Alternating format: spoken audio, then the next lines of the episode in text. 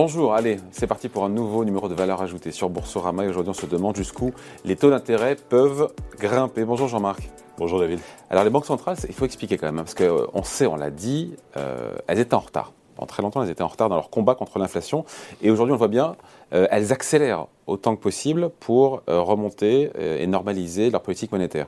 Et donc cette attitude plus agressive, entre guillemets, notamment du côté de la Fed, mais un petit peu aussi du côté de la BCE, au moins dans les mots, ça commence un petit peu à, à turlupiner, un peu angoisser les marchés financiers, euh, parce que plus elles montent leur taux, plus elles luttent contre l'inflation, mais plus elles cassent la croissance. Et là, c'est le dilemme.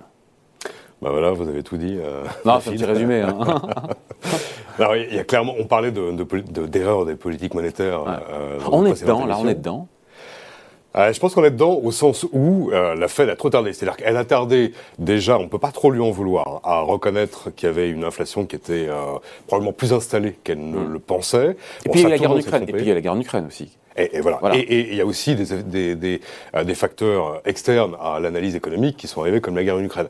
Donc je pense qu'on peut pas trop trop lui en vouloir de ne de, pas avoir bien estimé l'inflation. En revanche, dès le mois de janvier, euh, Jérôme Powell a reconnu que l'inflation n'était pas aussi transitoire euh, qu'elle voulait bien le dire. Et pourtant, la Fed euh, n'est partie qu'en mars, là. Elle a, elle a, relevé de 25 points de base seulement. Mm. Ce qui paraît timide, euh, l'inflation est partie bien avant euh, les banques centrales. Donc là, les banques centrales sont obligées d'accélérer et d'être euh, énergiques. C'est-à-dire que là, euh, il est prévu euh, pour les trois prochaines réunions de la Fed Des 50 points de base. De 50 points de base, 0,5%.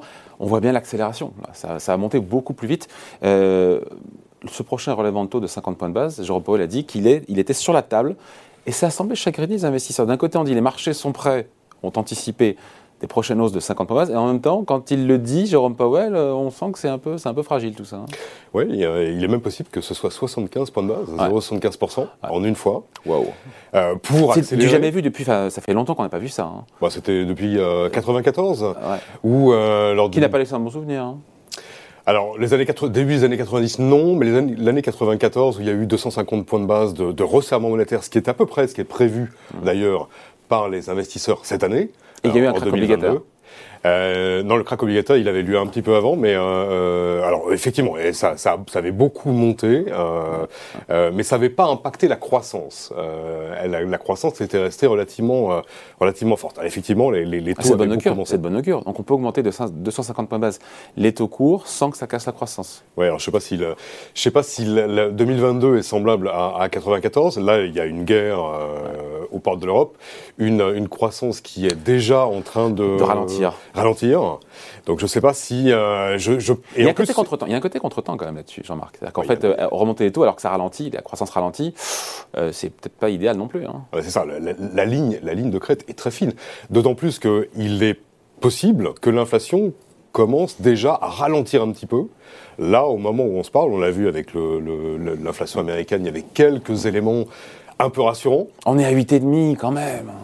Oui, mais hein. euh, il y avait il y avait quelques éléments relativement rassurants. Lesquels, lesquels euh, bah, C'était le, le, euh, la baisse des, euh, des, des, prix euh, de l'automobile, par exemple, qui n'avait cessé de monter et d'alimenter mm. cet, cet aspect de l'inflation, qui là s'est un peu assagi.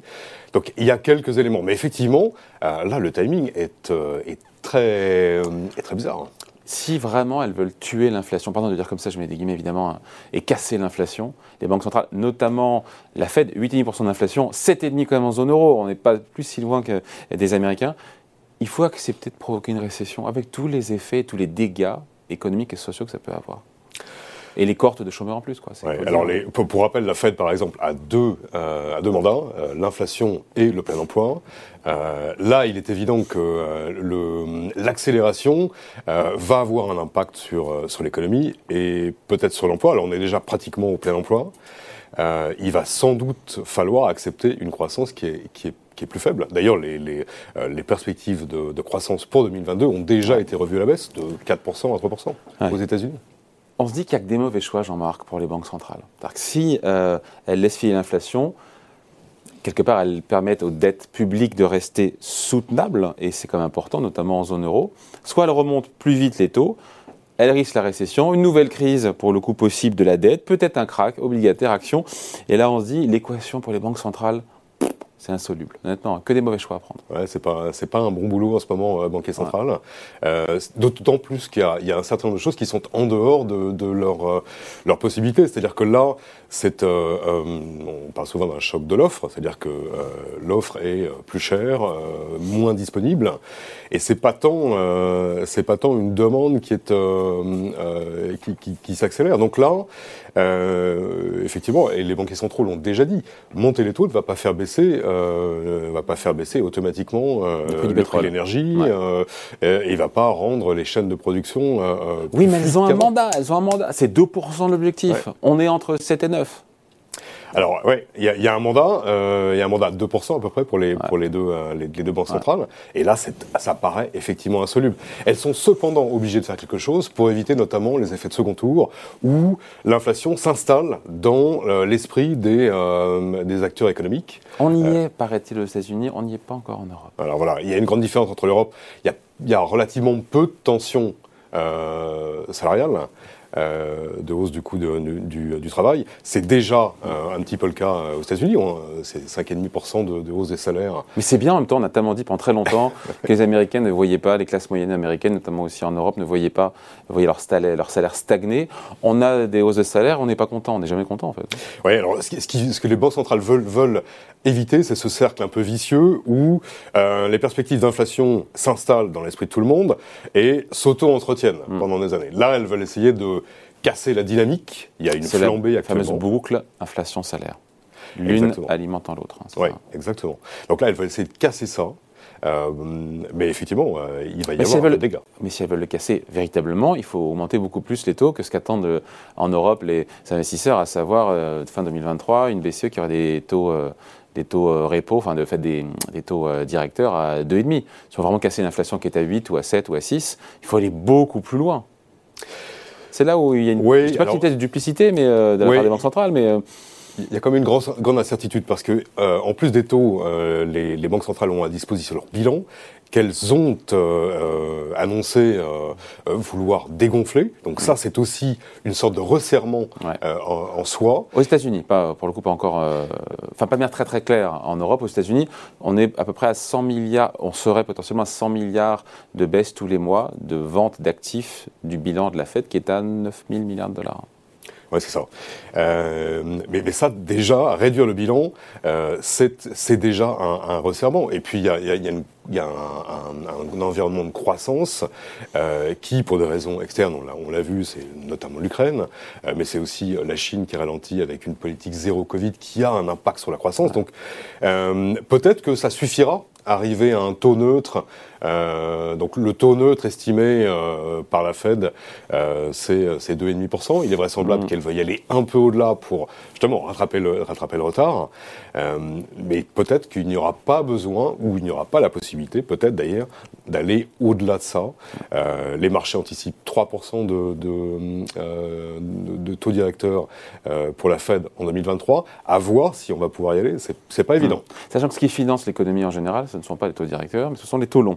Et là, qu'est-ce qu'on voit? On voit 1,30% sur le 10 ans français, dette souveraine française, taux d'intérêt à 2,8% de 80 sur le 10 ans américain. Euh, quand on a des inflations qui sont autour de 8%, on se dit que ma foi, tout ça reste très très bas en termes de taux d'intérêt. Il faut se rappeler comme dans les années 80 ce qu'on s'est tapé. Hein. Euh, oui, effectivement, là, l'omniprésence des banques centrales ces dernières années a fait que euh, Ils sont pas au prix, hein. les taux sont pas à leur prix. Hein. Les taux sont pas à leur prix, c'est vrai. Au vu de l'inflation, je veux dire, si, imaginons si les banques centrales n'étaient pas aussi interventionnistes, n'avaient pas mené toutes ces politiques monétaires accommodantes, où seraient spontanément, pardon, c'est déjà difficile, euh, où seraient les taux longs, parce que les taux courts, c'est celles qui les choisissent, hein, mais euh, où seraient les taux longs aux États-Unis On serait pas de 80 avec une inflation à 8,5. Non, on serait certainement beaucoup plus haut, ah ouais. mais euh, les taux longs anticipent aussi euh, l'inflation à long terme. Et là-dessus, euh, les, les, anticipations euh, par les investisseurs de l'inflation à 5 ans, dans 5 ans, alors se sont inscrits plus haut évidemment depuis le début de l'année, et se sont inscrits plus haut euh, d'ailleurs euh, que la, la, moyenne des 5, 6, 7 dernières années, mais elles ne sont pas non plus au plafond. C'est-à-dire qu'il y a une, la Fed garde, les banques centrales en général, gardent une certaine crédibilité sur ouais. le combat de l'inflation à long terme. À long terme. Mais à long terme, on sera tous morts, comme disait Keynes. Hein. plus sérieusement, euh, Jean-Marc, euh, parce que c'est la question qu'on se pose, jusqu'où les taux d'intérêt peuvent monter? Pour le coup, on parle des taux courts, mais aussi des taux longs.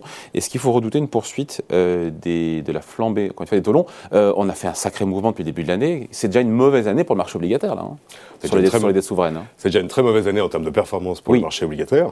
Les taux de financement des entreprises en Europe et aux États-Unis ont déjà doublé depuis le début de l'année, donc il y a déjà un impact de resserrement. Et, justement, jusqu'où on peut aller, ça va être la ligne fine entre, euh, effectivement, euh, casser la dynamique de croissance sans casser la dynamique, sans trop casser la dynamique de... de non, d'inflation, casser la dynamique d'inflation, sans casser la dynamique sans trop casser la dynamique de, croissance. Et là, euh, et les banques centrales l'ont dit, elles vont être pragmatiques et elles vont regarder les chiffres d'inflation, hmm. notamment. Donc là, on arrive... On arrive Est-ce que le gros du mouvement, il est fait sur les taux longs? Souverain Ou est-ce que, voilà, c'est ça le sujet C'est une bonne question. Parce que tout le monde disait on sera à peu près à 2,80 sur le 10 américain en fin d'année. Pardon, on est au mois d'avril et on y est. Euh, là, effectivement, des, taux, des taux euh, longs 10 ans euh, américains à 3%, il y a déjà, ça a déjà un impact sur le, les, les, charges d'intérêt des entreprises et sur, sur les ménages aussi. Les, les, les mortgages sont déjà... Au-delà de 5%. voilà, très élevés.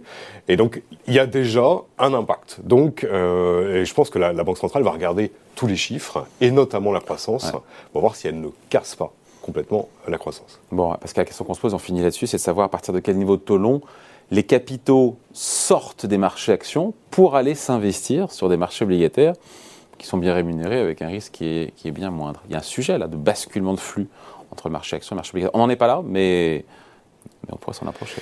Alors on n'en est pas là, mais effectivement, il y a quelque chose d'intéressant, c'est-à-dire que lorsque vous avez des taux à zéro, euh, bah, personne n'a vraiment d'intérêt à investir, investir dedans. Mm.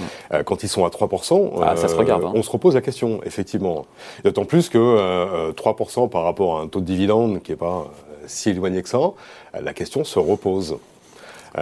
donc il y a déjà eu un petit mouvement très récemment, là, peut-être de stabilisation des taux longs. Alors, les, taux courts vont continuer à monter. Ça, c'est une, euh, ça, ça a été annoncé par les banques centrales.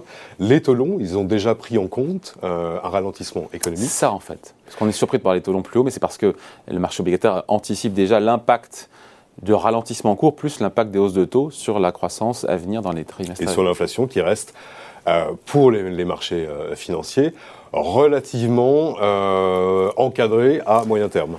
Allez, merci beaucoup Jean-Marc Delfieux. Merci David. Et Valeur Ajoutée revient dans quelques jours sur Boursorama.